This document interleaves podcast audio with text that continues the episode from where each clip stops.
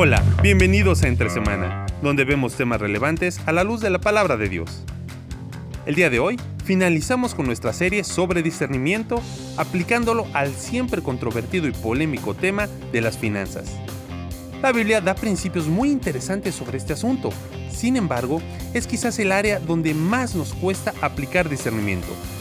¿Por qué razón será? ¿Cuál es tu perspectiva del dinero? ¿Cuál es su propósito? ¿Cómo se relaciona con mi espiritualidad? Terminemos esta interesante serie junto a Alex y a Marcelo aquí en Entre Semana. Bienvenido a episodio 130. Wow. ¿En qué momento? Hace 130 episodios. Wow. Eh, que comenzamos. Y estamos ahora eh, terminando nuestra serie de discernimiento, donde hemos estado repasando eh, la misma serie que dimos el domingo, hablando acerca de diferentes áreas. Y hoy terminamos con finanzas. Eh, si ves el título, se llama Me afana la lana. Y eh, todos dicen, sí, a mí también. lana, es, eh, esa palabra se usa más en México. Sí, es, mexicana. En, el argentino tenemos que tomar en cuenta los, los argentinos porque son el país número dos en oh, reproducciones. Entonces, sí tenemos que contextualizar. Hacer, ajustes idiomáticos. bueno, ¿cómo se decía en Argentina el dinero? No me acuerdo. Guita. Guita, exactamente. me afana la guita sería. Me preocupa la. Pero sí dicen lana, ¿no? no sé, la verdad, a esta altura ya está cruzado. Ha sido, mucho tiempo. Bueno, eh, el, punto es, eh, creo que es una preocupación universal esto mm. del dinero, porque pues a todos nos toca. Sí. Eh, y aún aquellos que, viven por fe, mm. pues tienen que saber cómo eh, ganar ese dinero, quién, se lo va, de, dónde va a bajar, ¿no? Eh, y digo eso de vivir por fe, entre comillas, porque pues todos, de una forma, si trabajan, si no trabajan, si lo que sea, hay, un elemento de fe, porque... Totalmente. Nunca sabemos de dónde va a venir. Bueno, y quizás eh, está bueno, creo que fue un buen punto de partida esto del dinero, porque nos atañe a absolutamente todos, porque al final todos tienen fe, al menos entendiendo que estamos hablando de hijos de Dios, en todos hay un componente de fe y en todos hay un componente de trabajo, ¿no? O sea, está por el otro lado el, ¿cómo se llama? El, el, pastor, que, el hijo le pregunta, ¿no? Papá, ¿y tú en qué trabajas? Soy pastor. No, papá, te estoy preguntando en qué trabajas. O sea, entonces es como que eh, a veces inclusive se ve no se ve como un trabajo, es más, he visto, bueno, no sé qué, ya, ya, nos fuimos por las ramas a los tres minutos del, episodio, pero no hay ningún problema. Pero muchas veces hay hasta un concepto eh, de desprecio hasta a esta idea de trabajo. No, no, no, no. El, trabajo es por un salario, eh, ministerio es por amor a Dios, el trabajo es, eh, qué sé yo, por X o Y razón, es como que hay un, a veces no se ve como un trabajo y creo que es un trabajo quizás tiene características distintas. Personas que sirven, eh, trabajan como pastor, como misionero, tiene características distintas, tiene particularidades que lo hacen quizás único y diferente, pero entra dentro de la categoría de, trabajo porque es parte de lo que hay que hacer.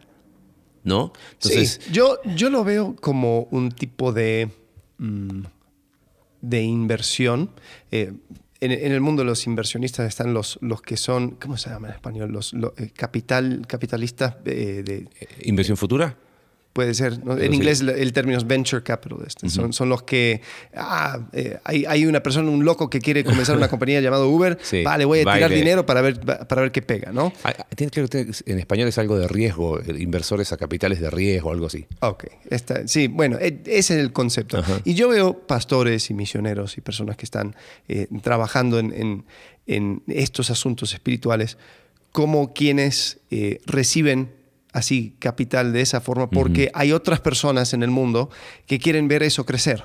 Entonces dicen, ¿sabes qué? Yo quiero usar mi dinero, mi capital, para ver una iglesia crecer, para ver personas siendo entrenados, para, para, ver esta, eh, una misión en este lado. Entonces yo voy a aportar hacia eso y, la persona va manejando esos fondos eh, para, para poder usarlo y no tener que preocuparse del, de, de, ganar ese dinero en otro lado y dice, bueno, yo voy a entonces eh, levantar esto. Claro. Porque, porque hay personas que quieren ver eso levantado, entonces aportan hacia eso. Claro, y dispongo mi tiempo, mi capacidad mm, mi entrenamiento, mis habilidades para poder llevar a cabo eso.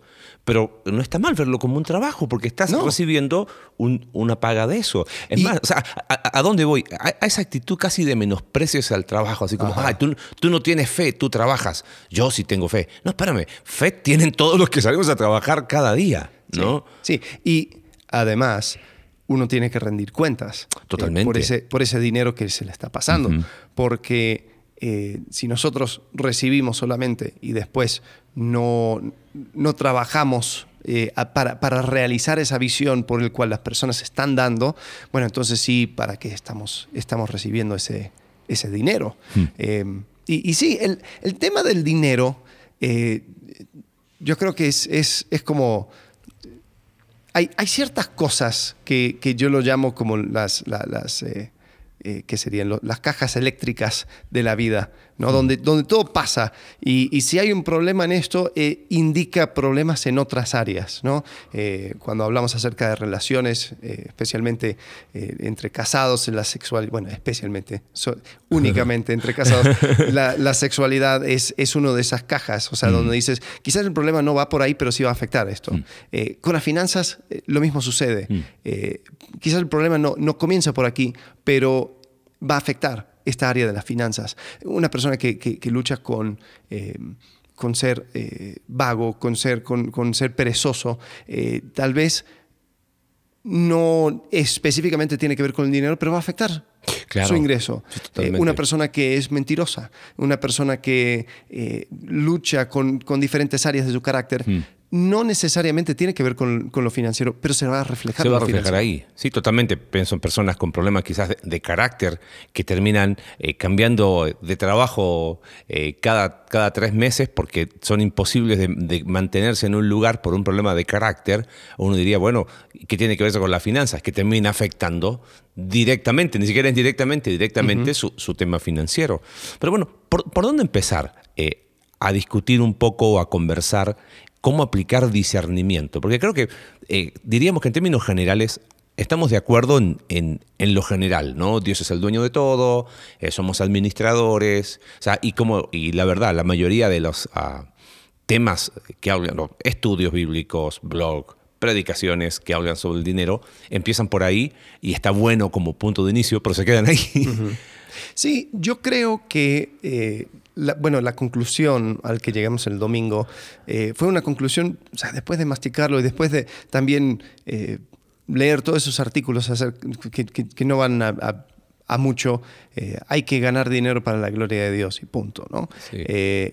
la verdad, yo no, o sea, sí, es verdad, pero, pero para ser más específico, mm. para, qué es el dinero? Entonces el, el punto fue, el dinero bien usado crea margen para extender el reino de Dios. Hmm. Eh, y, yo me enfoqué mucho en, este asunto de margen porque el, margen es el, espacio, es liquidez, es la posibilidad de eh, hacer algo. Hmm. Y en ese espacio que, va abriendo el dinero, por ejemplo, iba, iba en, extremos, ¿no? Si nos ponemos a pensar en, esas personas que, viven eh, quizás en, lugares rurales, en la África, lo que sea, que las mujeres pasan todo el día llevando, trayendo agua eh, a su mm. casa, después yendo por eh, madera para comenzar la comida y después, eh, después de la comida van por más agua y van por más madera. esas pobres mujeres no tienen espacio, no tienen margen para hacer absolutamente nada, porque su pobreza es tal de que mm. ni siquiera pueden pensar en, en, vivir, existir para la bendición de otras personas, mm. porque no, no tienen directamente. Entonces, si tuvieran un poco más, si pudieran invertir en, en eh, tubería para que llegara a su casa o algo así, entonces ahora tengo tiempo. Claro. Entonces ahora puedo recibir gente en mi casa. Ahora podemos hacer un, no sé, estoy flasheando, ¿no? O sea, ahora tengo un estudio bíblico, lo que sea. Eh, pero, pero la idea es, con mi dinero creo margen. Este, este concepto de margen a mí me encantó mucho cómo lo llevaste ahí, porque es la es el cómo doy gloria a Dios. Sí, con tu dinero da gloria a Dios, pero, pero ¿cómo lo hago? Bueno, creando margen para extender el reino de Dios. Y, esta idea de margen inclusive aplica a, muchas áreas, ¿no? O sea, pienso en, jóvenes que están eligiendo una profesión, en, la etapa vocacional de entrada a la universidad. creo que una variable, lo estoy pensando mientras te escuchaba hablar, es la profesión que estás eligiendo. ¿Te da margen para extender el reino de Dios? Hmm. No, mira, es, es, una profesión que me va a demandar 28 horas de trabajo diario, eh, pero es la mejor del mundo. Bueno, pero no tienes margen para, hacer, para extender el reino de Dios, con tu tiempo, con tu espacio físico, eh, con las habilidades y dones que Dios te ha regalado y con tu dinero. Entonces, esta idea de margen creo que no solamente aplica a dinero, sino se, se extiende a la, a la vida. El hecho de vivir una vida con ese margen para extender el reino de Dios. ¿no? Eh, y aplicado al dinero, está buenísimo porque uno dice, ok, eh, eh, deja de ser una idea de ahorrar por ahorrar, eh, no tener deudas por no tener deudas, ¿qué más típico consejo práctico, ten tu ahorro, no tengas deudas, sé generoso, y, consejos que son muy prácticos y buenos, pero si no tengo esta meta clara y no tengo el porqué profundo, es cíclico, ¿no? Sí, y después estás sentado así eh, arriba de una pila de dinero y es como que seguí con todos los consejos. Para la gloria de Dios. ¿Y ahora qué? Y, no, no, no, es, no es tanto eso. Es decir, yo necesito espacio para poder realmente tener mi cabeza en estos asuntos. Eh, y, creo que si esa es la meta, entonces mis decisiones, eh, tanto presentes como las que, las que tienen una mirada hacia el futuro, voy a poder manejarlo de una forma donde en cada paso voy a poder tener ese margen. ¿no? Mm. Yo, yo veo la actitud del apóstol Pablo en cuanto al dinero. Eh, él, pues Filipenses 4, 13, ¿no?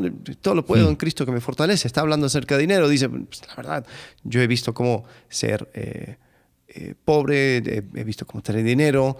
yo creo que había un paréntesis que, que los, los, escribas omitieron, que ser, ser rico es mejor.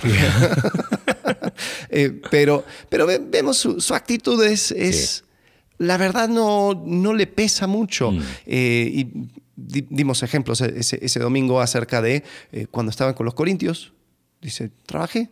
Cuando estaba con en, otra, en otro lugar. Bueno, cuando, cuando estaba en, en Éfeso, eh, tenía en escuela, yo me imagino que, que, cobraba. Eh, creo que cuando estaba en Corintios no trabajó, pero recibió de otras iglesias. Cuando estaba en otro lado, eh, no, no trabajó, o sea, no... Bueno, en Éfeso también hizo tienda, porque ahí es donde se encontró con Priscila y Aquila, si, no me equivoco. Sí, si no, ya bueno, a esta altura uno empieza a cruzar las historias, pero bueno. Pero yo, yo veo esa actitud de Pablo diciendo, a ver, ¿cómo, ¿cómo puedo manejar mi, mi, situación para tener, eh, para ser de máximo ejemplo a las personas, eh, para ser eh, y para aprovechar más mi tiempo? Bueno, e, ese punto es fundamental, porque con el tema de Pablo se ha usado para los dos extremos. Sí. Para decir, hey, mm, eres pastor, eres misionero, tienes que trabajar y no tienes que recibir dinero de nadie, ni siquiera una ofrenda de, para una Coca-Cola, porque Pablo dijo que no iba a hacer tropiezo a nadie. ¿Viste? Y por otro lado, están los que dicen, eh, hey, si tampoco Pablo estuvo, o sea, eso de hacer tiendas, no, hay que, espérate, trabajó. Y, yo creo lo que veo, quizás resumiendo esa idea que tú dices, es que Pablo tuvo esa flexibilidad para decir, mira, en esta circunstancia necesito entrarle por acá y quizás voy a disminuir un poco mi margen temporalmente porque después tengo, puedo viajar con la libertad porque quiero seguir yendo a lugares donde el Evangelio no ha llegado. E, en algunos lugares se quedó más tiempo, evidentemente en Éfeso se quedó más tiempo y yo creo que trabajó más tiempo ahí, por algo estuvo ahí con, con Priscila y Aquila, pero ese, eso temporal le, le permitió después tener la libertad para tener un, margen hiper grande para hacer los viajes que hizo. Correcto. Qué bueno que Apóstol Pablo uno, hubo uno solo. Sí. ¿no? Porque, porque anda a seguirle el ritmo, ¿no? Anda a seguir, o sea, si somos bien, bien, bien honestos, es el, eh, tuvo ciertas características particulares que le permitía, pudo hacer cosas que quizás, eh, no sé. Bueno, bueno, sí. esa es otra discusión. Por eso yo sugiero que todos se vuelvan programadores. Eh. Eh, porque, es lo que permite esa, esa, flexibilidad. Esa flexibilidad. Sí, bueno, empezando en eso de profesión, no, lo habíamos hablado antes de, grabar, pero creo que es interesante, porque si al final tu profesión, tu carrera que estás eligiendo, el oficio en el que vas a trabajar, es el medio para generar recursos, por lo tanto busca una profesión que también te dé margen en tiempo Porque si no es, ok, ya tengo el margen de dinero, pero fue a costa de, no tiempo. Entonces al final... Claro. Bueno, y por ejemplo, o sea, es, es también buscar una profesión que te permite ser flexible en cualquier eh, lugar donde vayas a estar. Por ejemplo, hay, hay, personas que dicen, no, yo, yo quiero estudiar a ser eh, psicólogo, ¿cómo es psicólogo? Em, cuando una persona trabaja en una gran empresa y, está eh, conectado con recursos humanos y es el psicólogo de planta, digamos. Sí, sí, sí, psicólogo laboral, creo. Laboral, que es. no me acuerdo bien el, término, pero dice, bueno, entonces solamente vas a poder vivir en ciudades grandes solamente vas a poder estar donde hay empresas enormes, donde se permite eh, ese tipo de dinámica. Eh, porque ahí de cierta forma te estás limitando. Cuando una persona estudia ley, eh, y ley de, de, una región, de un estado. De, Muy específica. o sea, si es tan específica, bueno, entonces o sea, toda tu profesión está dentro de, ese, de esos límites geográficos. Claro. Y, y, ese concepto de margen quizás no vas a tener mucho. bueno, son decisiones y son cosas de, cada quien, pero, pero estos son, son, los tipos de cosas que uno tiene que ir pensando cuando estamos pensando en finanzas. Totalmente. Y, aplicando discernimiento a eso, ¿por dónde crees que va lo que dice Pablo de que el amor al dinero es la raíz de toda clase de males? Primera Timoteo capítulo 6, verso 10. Porque muchos toman este texto para decir, ¿sabes qué? Eh, todo lo del dinero es malo, porque raíz de todos los males es el amor al dinero. Y otros dicen, bueno, el dinero no es malo, es el amor al dinero. Yo no lo amo simplemente duermo con él. Eh, nada más. Eh, ¿por, dónde, ¿Por dónde crees que va eh, la idea que, que, da Pablo en cuanto que el, amor al dinero es la raíz de todos los males? Yo creo que eso tiene que ver con un tema de, motivación. Si, o sea, el dinero en sí no es malo, sí, o sea, es el amor al dinero, pero, pero es, o sea, si te vas a, también en Segunda de Timoteo habla acerca de que ninguna, ningún soldado se enreda con los asuntos de la vida. Eh, y, creo que tiene que ver con mantener el enfoque. Y por eso, por eso es el término de crear margen, porque es, o sea, termina siendo algo secundario. Eh, termina siendo, eh, no sé, la, el, dinero es como, como ese como esa paila, como esa, esa, esa, máquina que va, que va a ir limpiando la tierra para que puedas plantar tu jardín. si, y si amas esa, esa, esa, maquinaria y dices, no, yo, creo que, yo quiero que se quede aquí con, conmigo siempre porque mira lo hermoso que es. No, no, no, es, una herramienta. Te va aplanando la tierra para que tú puedas hacer lo que realmente fuiste llamado a hacer. Entonces, eh, sí, el enfoque está mal. Y, el problema es, es, cuando te enredas hmm. con todo ese tipo de cosas, ¿no? Em, pero con eso, o sea, hay otro extremo donde las personas, o sea, simplemente no quieren pensar en el dinero. Hmm. O sea, no quieren pensar en... Como que no, ajá, sí, exacto. Por ejemplo, o sea, no, no, no quiero pensar en estudiar para una carrera porque, porque al final eh, todo eso es, tiene, que ver con... Em, con, ganar más y, con cosas terrenales. cosas terrenales. Entonces mi, cabeza está en, servir a Dios, sí, pero vas a servir a Dios con algo. Sí. Y, en ese sentido es, eh, a veces, lamentablemente, es, hay un discurso de menosprecio al trabajo, no en todos, no en todos, pero en algunas personas hay un que, que, que han mal entendido esta idea de yo quiero dedicarme a las cosas espirituales es, hay, un, hay un discurso de menosprecio hacia el trabajo, pero tu trabajo me, me sustenta a mí. Entonces, eh, es, malo para mí, pero es bueno para ti porque así me da el recurso para mí. Creo, que es, eh, pensando en este pasaje de 1 Timoteo capítulo 6, eh, Pablo dice que el contexto tiene que ver, además, como decías tú, con, con contentamiento. ¿no?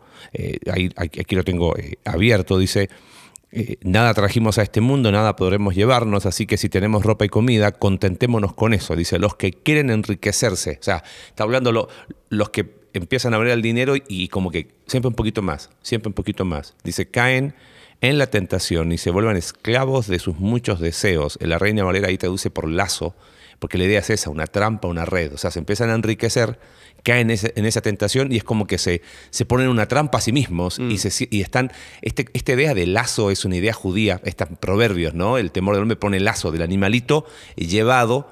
Entonces la persona que, que empieza a buscar el, el, buscar tener dinero por tener dinero, eh, a veces convencido de crear margen, pero al final el margen que no, que, que no lo puede utilizar por, por lo mismo, eh, termina colocándose una trampa a sí mismo. ¿No? Creo que por ahí va Pablo.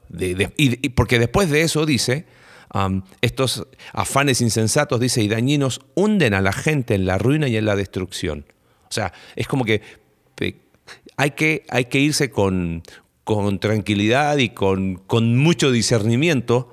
¿Por qué? Porque es fácil que estos afanes insensatos y dañinos te hundan en la ruina y en la destrucción. Y creo mm. que ejemplos hemos tenido, eh, caerán miles a tu diestra. o sea, eh, lamentablemente hemos visto eso. ¿No? Y ahí Pablo llega a la conclusión. O sea, el, porque el amor al dinero es la raíz de toda la clase de males, es conclusión de lo que viene hablando anteriormente. O sea, está diciendo, eh, cuando uno empieza a dar pequeños pasitos, pequeños pasitos, el dinero tiene esa capacidad de que se te vuelva un, un lazo. Y es lo que decías tú. ¿No? O sea, eh, y ahí es donde se necesita ese discernimiento, creo yo, para decir, ok, perfecto, capté la idea que dicen estos, estos locos de, de que voy a, voy a tener o voy a buscar em, tener una buena administración de, mi dinero bien usado porque quiero crear margen para extender el reino de Dios. Bueno, yo, yo también he escuchado, no sé cuánto lo creo, pero he escuchado que eh, algunos decir que en aquel entonces también, el tiempo que escribió Pablo, eh, si ibas a ser rico eh, a, los ojos quizás de la sociedad, lo, era muy, muy difícil, para no decir imposible, hacerlo de manera derecha. O sea, mm. era en aquel entonces la, ley del más fuerte. Eh, los que ganaban eran los burócratas, eran las personas que estaban conectados con el gobierno. Que ¿En aquel entonces? Bueno, está bien. o sea, digo en aquel entonces porque hoy existe por lo menos el concepto de una democracia mm. eh, con leyes para proteger al individuo, eh, donde quizás en, ese, tiempo, mentalidad de imperio, mentalidad de... Hoy hay de todo. En aquel tiempo la, probabilidad era casi a un 90-95% que quien era rico, eh, su riqueza y además, tenía... O sea, no vas a poder competir mm. con una persona que tiene un ejército de esclavos. Sí. Eh, porque o sea, simplemente las dinámicas no, no, se dan. Ahora, vuelvo a decir, no, no sé cuánto era cierto, pero, pero sí eh, veo en los escritores del Nuevo Testamento una asociación muy fuerte mm. con el dinero y la corrupción. Mm. Eh, obviamente, o sea, sigue, sigue sucediendo, pero quizás era, era como que más causa-efecto en aquel entonces. Puede ser. Y bueno, en Colosenses y en Efesios dos veces dice, y avaricia, quitad de vosotros, y avaricia que es idolatría. Eh, es muy interesante que Pablo usa eso en, ambas cartas. Eh, sí, yo creo que puede ir por ahí. Y, creo que, por otro lado, eh, no sé cómo lo ves, yo creo que el dinero es el, más fácil reemplazante de Dios. Totalmente. Porque, eh, a diferencia quizás de otros dioses, no tiene templo, no demanda adoración, no, tiene que... O sea, hay, un montón de, de cosas de liturgia, por decirlo de alguna manera, que no vienen incluidos. Entonces, quizás también puede ir por ahí. Y es la cosa que más seguridad da. Eh, cuando deberíamos buscar en nosotros, en, para nuestras vidas, la seguridad que da Dios, muchas veces una persona se siente totalmente inseguro cuando no tiene dinero. Hmm. Yo escuchaba eh, una persona decir, yo viví eh, o sea, pensando que si no tenía 200, 500 pesos en el bolsillo a todo tiempo, pues algo me faltaba y me sentía mal. O sea, mm. estaba enojado, estaba, me sentía inseguro. Eh, y, para muchas personas eso es la realidad. Eh, el dinero es lo que va supliendo esa, esa sensación de seguridad. Mm. Y creo que sí, definitivamente. El amor al dinero es, es idolatría. Y ahora, por eso nosotros hacemos hincapié en, en cuanto a, dar eh, generosamente y, basado en tus ingresos, un porcentaje de tus ingresos. O sea, quizás uno diría, bueno, obvio, un par de pastores van a estar hablando de finanzas. Eh, vamos a hablar de finanzas porque vamos a hablar de la ofrenda. El diezmo está un poco flaco en la iglesia. No, o sea, no, es, no, no, va por ahí, va por el hecho de que el mejor antídoto hmm. a la avaricia es la generosidad. Totalmente. Y cuando tú lo haces una regla en, en cuanto a tus ingresos, ya no lo piensas porque dices, yo voy a dedicar el 10% eh, de, mis ingresos a eh, ya automáticamente de, manera generosa. O colocar el número que quieras, pero, pero tener esa intencionalidad deliberada de 8, 9, 10, 11. mira, a mí me gusta 10% porque es suficientemente eh, grande como para doler, porque sí tiene que tiene que mochar esa, esa parte de avaricia. O sea, el monstruo de avaricia siempre, siempre sigue regenerándose, ¿no? sus tentáculos siempre siguen, siguen extendiéndose. Entonces, se tiene que mochar de una forma, mm. eh, pero no puede ser tan grande que, que, va haciendo realmente un impacto a tu propio crecimiento, ¿no? 10% eh, es, es un buen número. Ahora, si, si para no eh, sonar legalista o para no decir que, tú diezmas, o sea, puede ser 9%, puede ser 11%, puede ser por ahí. Y en ese sentido, eh, recién hablábamos del, del, peligro de las riquezas, en, sobre todo en el contexto en Roma, creo que ambos hemos podido conocer personas eh, que Dios les ha permitido tener ingresos bien habidos y su generosidad ha bendecido la obra de Dios en este lugar, en otros lugares del mundo, eh, y, uno dice, wow, o sea, que, ahí, ahí hay alguien que entendió claramente que los recursos que tiene no son de él y que busca, como decías tú, ese, ese dinero bien usado para eh, tener ese margen para extender el reino de Dios, ¿no? Y, qué bueno que hoy no vivimos en tiempos del Imperio Romano, donde a lo mejor uno podría decir, este dinero, esta persona tiene dinero y es como que ah, de inmediato eh, tiene un signo de interrogación. Gracias a Dios hoy hay oportunidades para que personas puedan generar más recursos y agradecemos a Dios por ello y creo que aún como iglesia, y lo hemos visto en otros lugares del mundo también, cómo se puede seguir extendiendo el reino de Dios a través de la generosidad de personas que han podido, ¿no? Eh, de forma honesta y transparente, con mucho trabajo, con mucho sudor, eh, poder tener ese ingreso para. Eh, ahora, tratando de buscar un punto medio de, que ese no es ni la realidad de uno, ni, o sea, los dos extremos probablemente no son la, la mayoría. ¿Cómo se hace cuando, cuando estoy, ¿cómo se llama? Eh, contando los billetes para llegar a fin de mes? Eh, ¿cómo, se hace para, para tener margen cuando, cuando miro mi vida y, tengo margen negativo, no? Sí, em, yo creo que ahí es donde... Creo que el concepto de margen tiene que ver, o sea, hay, hay, hay, posibilidad de tener margen negativo. Eh, margen negativo en, mi mente es cuando requiero o necesito de otras personas hmm. y soy una carga eh, de cierta forma para otras personas. Eh, justo está, estaba escuchando, hay, hay, veces donde em, hay chicos, bueno, personas ya adultas, ¿no?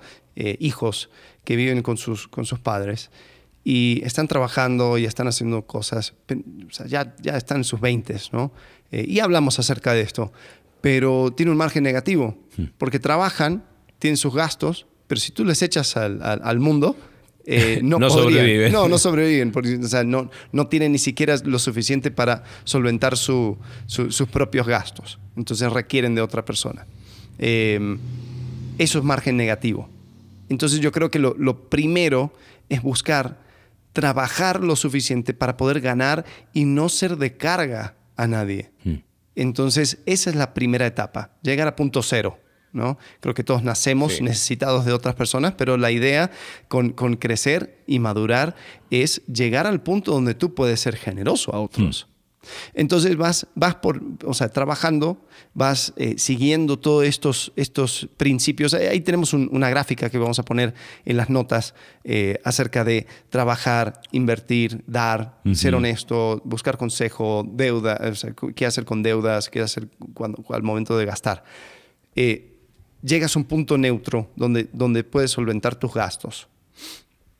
Cuando llegas a ese punto, ahí es donde puedes empezar a crecerlo empiezas a crecer y empiezas a buscar esos, esos, esos espacios eh, donde puedes, puedes empezar a ser generoso a tu comunidad eh, por medio de, ofrendas, por diezmos. Eh, pero después vas abriendo espacio en tu tiempo donde puedes quizás darte el lujo de hacer cosas con, con, tu tiempo libre, donde puedes involucrarte en la comunidad de, de la iglesia, donde puedes hacer y, incluso eh, estar atento a las necesidades de otros, donde tú puedes decir, ¿sabes qué? Yo vi a esta persona y, necesitaba eh, ropa. Y, sabes que yo, yo tengo y quiero, quiero ser de bendición a esta persona. Mm. O esta otra persona eh, pues lo está pasando muy mal, quiero invitarla a comer. Mm. entonces, ahí es donde sale de ti y tú puedes ser el canal o el medio por el cual eh, Dios hace su obra.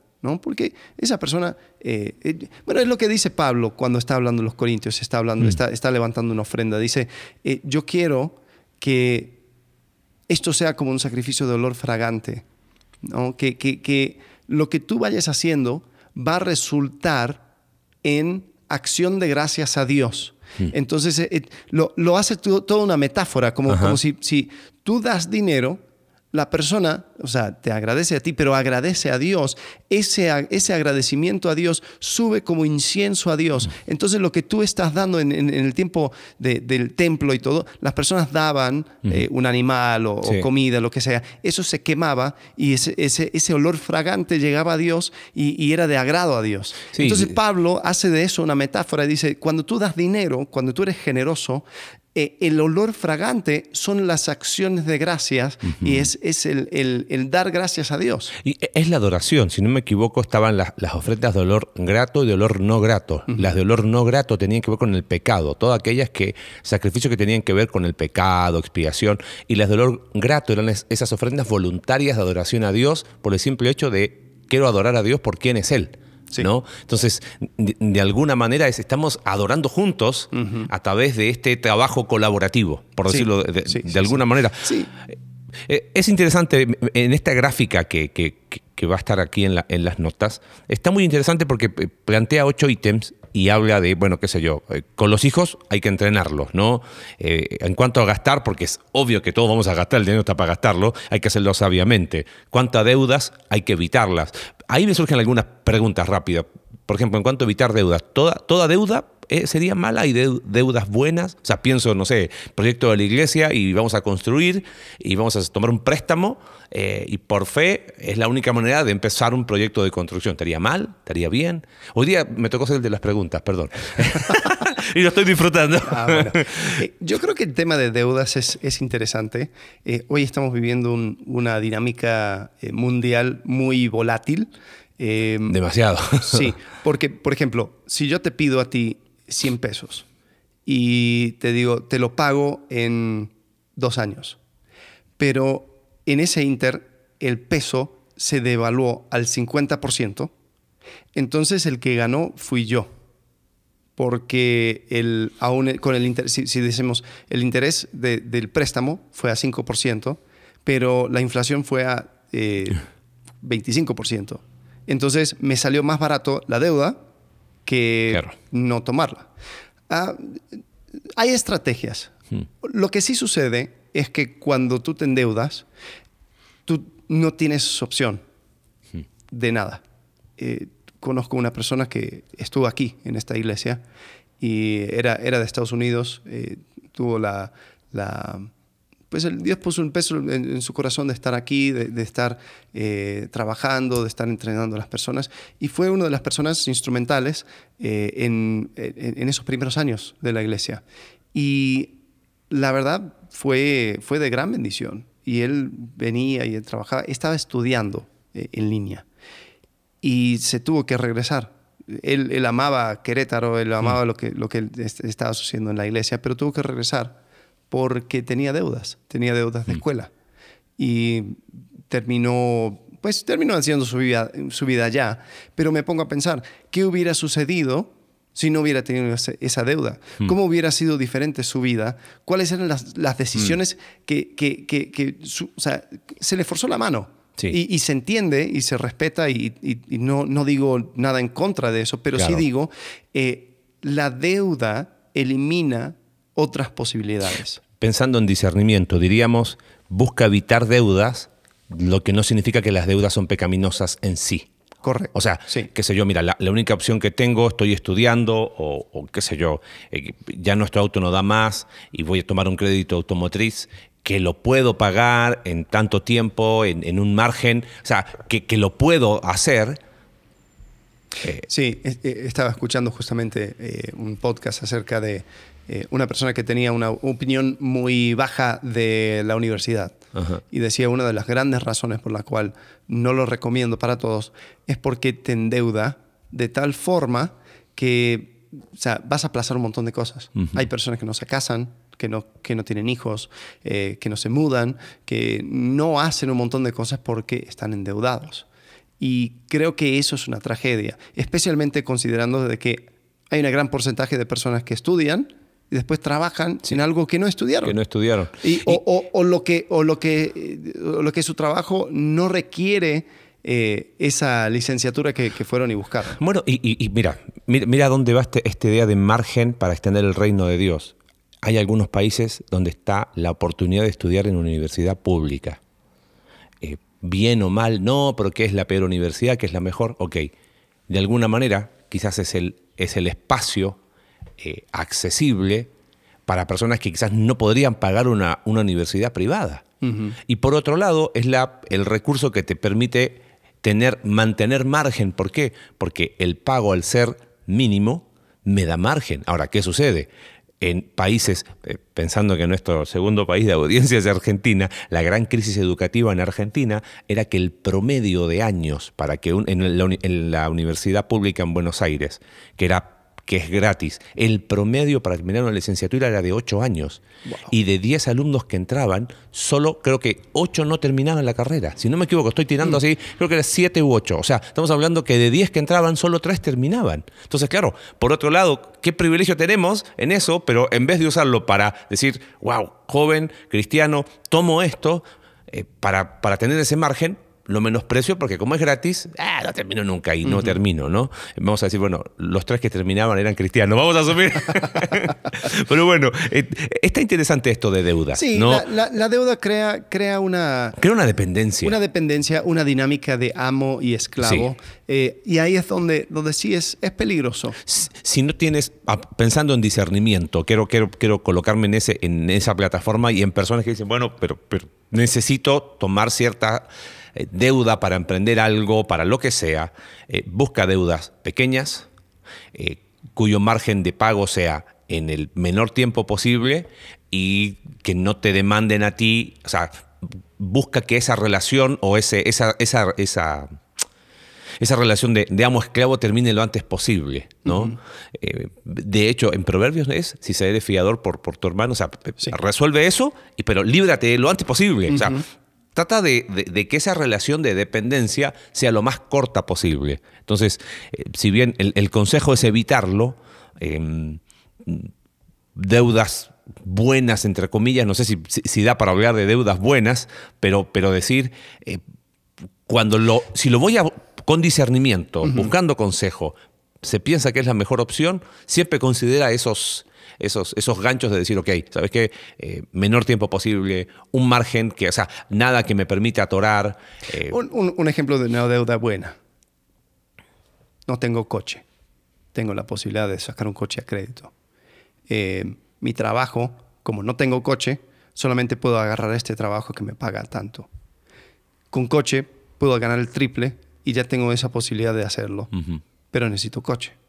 Entonces me endeudo con el coche, pero el coche es una herramienta que me permite hacer otras cosas. Bueno, eh, eh, en, realidad este, mucho de estas ideas, e incluso este gráfico, lo sacamos de un libro eh, que se llama Tu dinero cuenta. el autor es, ¿qué te dije? Howard. Howard Payton, no sé. Howard Dayton. Dayton. Entonces está, está en español. Y él habla acerca de deudas y la deuda buena para él es la deuda eh, cuando tú, tú, te endeudas por un activo. Hmm. Es decir, endeudate por las cosas que te va a hacer más dinero. Okay. No te endeudas por una cosa que, no, es que necesitamos un nuevo sofá, es que, es hmm. que el televisor, eh, tenemos que hacerlo más grande porque después, o sea, yo, yo, no puedo disfrutar mis series como, como, como se merece. Claro. Eh, no te endeudes por eso. Mm. Esas cosas no. Eh, si te vas a endeudar, endeudate por las cosas que después son herramientas legítimas de trabajo eh, que te va a permitir hacer más. Eh, entonces, eso, eso era la conclusión de, esta persona. Mm. incluso, una de las cosas que tenemos que pensar cuando, hacemos, cuando, tenemos este, este tema de margen es entender de que va a haber momentos cuando yo estoy trabajando y voy a tener que hacer una inversión eh, y, entre comillas me voy a tener que endeudar eh, con otras personas, con, con, mi tiempo, con incluso mi iglesia. Eh, hay, hay, veces donde uno dice, mira, voy a tener que estar cabizbajo, voy a, estar, voy a tener que darle duro por estos próximos tres, cuatro, cinco meses. Pero al otro lado de esto, se me, se me viene una oportunidad donde yo voy a tener mucho más margen.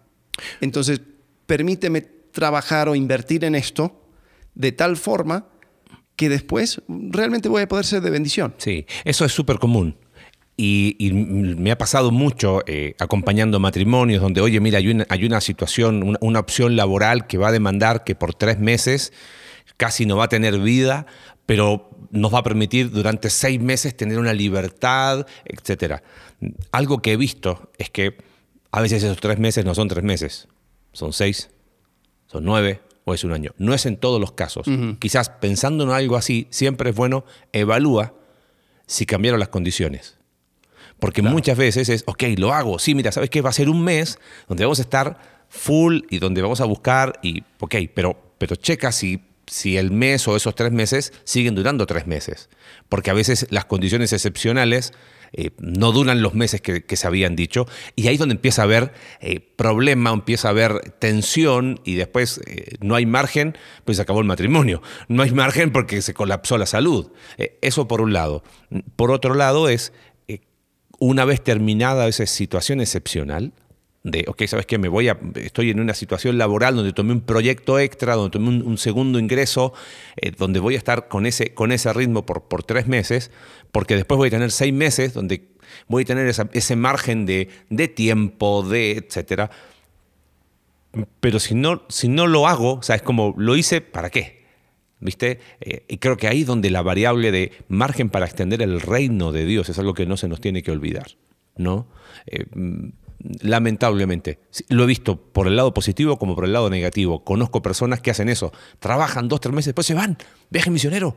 Se van y tienen esa libertad y de repente tú preguntas dónde estás. No, está en tal lugar y está ayudando del otro lado del mundo y tienen esa libertad. Eh, o se involucran en la iglesia, capacitando líderes, lo que sea, ¿no?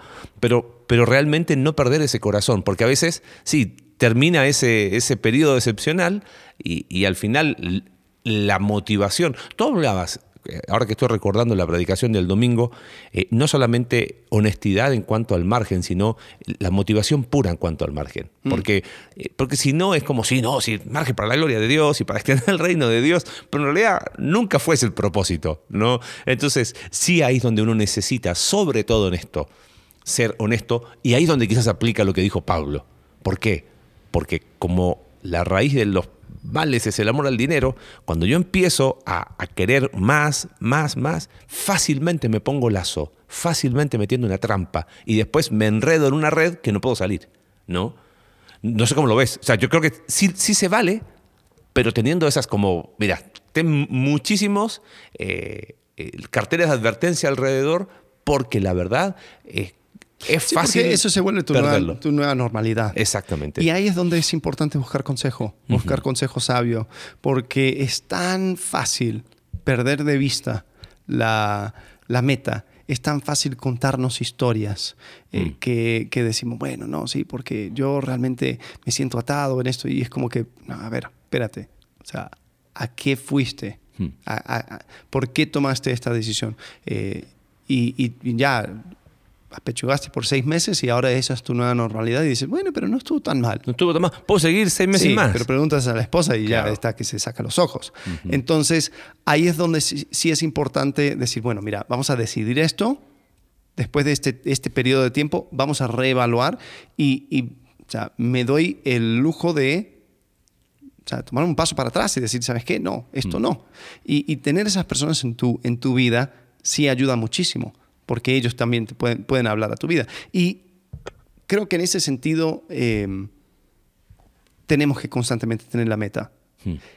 porque hay oportunidades de ser, ser de testimonio en esta área de finanzas, porque constantemente en el área financiera uno de, las, de, los apartados es, eh, honestidad absoluta. Hmm.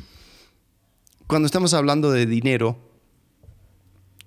tú honestidad, eh, eh, a, la verdad se le pone un precio. Hmm. Eh, porque quizás vas a estar en una situación donde, mira, pones una mentirita aquí y esto va a resultar en tanto, tanta ganancia. haces esto y pues ya eh, vamos, a, vamos a todos beneficiar. Y, constantemente hay, hay esas, esas situaciones. Entonces, la pregunta es, ¿qué precio tiene tu honestidad? Hmm. ¿Qué precio tiene la verdad? Y la verdad debe tener un precio inalcanzable, siempre, porque, porque nuestra honestidad eh, es una manera dentro de eh, esta área de, finanzas, de trabajo, de lo que sea, para ser aún de testimonio, de ser luz, ¿no? Hmm. Estaba acordando de Proverbios capítulo, creo que estoy buscándolo, capítulo 23, pensando en lo que dijiste de la verdad. Versículo 23, adquiere la verdad y la sabiduría, la disciplina y el discernimiento, y no los vendas. Hmm. La Reina Valera es compra la verdad y no la vendas. Y después habla la, la sabiduría, la disciplina y, la inteligencia. Eh, y, esa es idea, no le pongas nunca precio, ¿no? Eh, es, todo un tema esto de honestidad en finanzas, porque de repente te encuentras en situaciones límites eh, y, es súper fácil decir, sí, sí, sí, sí, esto es así, pero pensaba en, lugares donde, qué sé yo, el, el mercado negro en Cuba, por ejemplo, ¿no? Donde no hay para comer, donde ya no hay y es lo que hay, ya se te dio el kilo de azúcar, el kilo de arroz para los días que se te tenga que alcanzar y la gente por necesidad recurre al mercado negro. No es este el lugar como haciendo, nosotros no somos jueces de, nada, simplemente dejo, dejo la pregunta porque eh, hay que ser absolutamente honesto. Mi pregunta es, en situaciones así, ¿qué se hace? Eh, no, mira, me muero de hambre porque como el Estado me dio esto y con eso me tiene que alcanzar, eh, y nada más. Eh, sería, es ilegal ir a comprar al mercado negro para dar de comer a mi familia, que si no se va a morir. Eh, y no estamos hablando de, algo que, no, eso es una exageración. sucede todos los días. Todos los días sucede. Sí, yo tengo un familiar que, que estaba trabajando de misionera en una parte del mundo donde había mucha inflación y el gobierno tenía el, el cambio oficial que era ridículo el cambio oficial y no se conseguía. Eh, uno tenía que hacer filas por días y, y, a, un, a, un, mal cambio, cuando cualquiera con mucho gusto cambiaría el dinero a otro, a otro cambio, solo que en ese país era ilegal. Eh, y, había mucho conflicto porque, porque preguntaban, oye, o sea, estas personas eh, están ofrendando, están donando para, para una obra en este país y podemos hacer de, mucho bien, pero si soy 100% honesto y voy al gobierno y hago como, como el gobierno quiere que yo haga, pues voy a perder la mitad de esa, de esa donación, hmm. simplemente a, una, a, un cambio que no existe. Pero si lo hago por el, mercado, por el mercado negro, entonces ahí sí puedo tener un poco más de recurso. Tema complejo y, y súper fácil hablarlo cuando no estás en ese país. No pienso en lo que decías tú. Argentina hoy está viviendo una inflación que no, no tiene nombre este, y hablando con amigos en la semana que está en Argentina, me dice, no se puede creer la situación, o sea, es, esto es una locura, me dice, no hay, no hay manera, eh, o sea, te quiero dar cuatro dólares, me dice, tengo que dar mil pesos a argentinos, entonces te doy un alto de billetes que no te sirven de nada. O sea, me dice que son cuatro dólares. O sea, parezco multimillonario y tengo que dar 10 dólares a alguien, ¿no? Eh, eh, es complicado, o sea, y creo que es bueno meterse porque es donde uno tiene que aplicar discernimiento guiado por Dios y decir, ¿sabes qué? Yo lo voy a hacer de esta manera, por esto, por esto y por esto. Y quizás otra persona va a decir, mira, yo lo voy a hacer de esta manera, por esto, por esto y por esto. Y, es, o sea, creo que en, el principio absoluto, como dijiste tú, es absoluta honestidad. La transparencia no es, eh, nunca vamos a colocar precio a la verdad, ni buscar, ok, de esta manera engaño a tal para que aquí y allá. Em, pero vuelvo a repetir, eh, en esto hay que tener súper, hay que ser muy cuidadoso porque muchas veces eh, es súper fácil, pienso, no, claro, no, pero está mal por esto, claro, pero, tú tienes la posibilidad que el otro no tiene. No estás en los zapatos de la, de la persona que, como decías tú, no tengo ni para comer. ¿Cómo, ¿Cómo, se hace? ¿no? Y es ahí donde es la importancia de ejercer un discernimiento. Y pensando quizás cerrando el capítulo de hoy, creo que con este tema de discernimiento en finanzas, eh, algo que pocas veces se hace y donde eh, tenemos que confesar eh, pecados culturales en nuestro amado México, eh, los padres, ¿cómo sería? gallinas que cuidan a sus, a sus pollitos, que no, no, no, no, no. Hay que entrenar a la próxima generación, mm. donde tienen que aprender el valor de lo mismo que estamos hablando, de evitar deudas, de buscar consejos, de ser siempre honestos, de ser siempre generosos y de trabajar duro. Pero es como que, ay, ¿cómo va a trabajar? Tiene, tiene 12 años, tiene 13 años. Y no estamos diciendo que lo vas a mandar a trabajar eh, a, a, los campos en la Siberia rusa, ¿no? Estamos diciendo, oye, búscale un trabajo adecuado a su edad, donde él vea, donde ella vea el valor que tiene el dedicar horas a trabajar y que va a tener una recompensa económica. ¿Sabes lo, lo, valioso que es para ellos? Le estás enseñando muchísimo. No estoy diciendo con eso que es pecado, eh, ¿cómo se dice acá en México? El, el domingo, uh -huh. la, la, mesada que es en sí. otros países, acá se les, da, se les da su domingo. No digo que está mal, pero, pero ¿qué concepto comunica el domingo? Oh, es domingo, cayó dinero del cielo. Tomen, tipo maná del cielo. Ahí tiene. o sea, no digo que está mal, ojo, pero quizás eh, una cosa es cinco años, seis años, y aún se puede desde pequeños empezar a entrenar para que, para que aprendan y valoren eh, y le den esa, esa dignidad al trabajo duro, al saber gastar sabiamente. Ojo, es tu dinero, tú te lo ganaste. Pero cuidado de gastarlo en tonterías, porque la verdad, o sea, y, y, hay que ir enseñándoles. Y, sí. y hay, se tienen que aprender a aún equivocar, ¿no? Y, y uno puede ser súper práctico en ese sentido y, ir buscando. Yo me pongo a pensar, en, por ejemplo, en la, en, en la, ley del Antiguo Testamento. Eh, la instrucción para las personas que tenían sus campos era eh, no vayas a cegar las Ajá. esquinas de los campos, ni si, si, si, al momento de recoger no recojas, no, no vuelvas una segunda vez para recoger las espigas que se uh -huh. cayeron eh, al momento de cegar. Eh, y, el concepto era eh, darle oportunidades a los pobres Ajá. a que trabajen para que puedan tener para comer. Sí. No era recojan y, y, y dé una, una, cantidad a -huh. la casa de los pobres. No, no, sí. no. O sea, el pobre, sí, o sea, oportunidad va a haber ¿no? para, para, para esta, esta gente. Y creo que en casa eh, podrían haber muchas cosas, qué sé yo. Eh, hijo, ¿quieres ganar unos pesos? Lava el coche. ¿Tú lo podrías lavar? Sí, sí. y quizás mejor. Podrías mandar a lavarlo también. también, y te saldría más barato. Pero el, el decir, quiero crear esta oportunidad, a la, a la medida sí. que tú puedas, eh, quiero que tú hagas esto. Eh, mira, eh, Lim afuera y recoja todos cosa, los, todo, todo, eh, toda la, la, la, mala hierba, ¿no? Haz eso y te, te, te ganas su, tus, tus, pesitos. Y creo que manejarlo así es crear oportunidades y que, la, que, que el hijo empieza a asociar trabajo duro uh -huh. con recompensa. Claro. Eh, y, y, no podemos tener, eh, no podemos desligar esas dos cosas.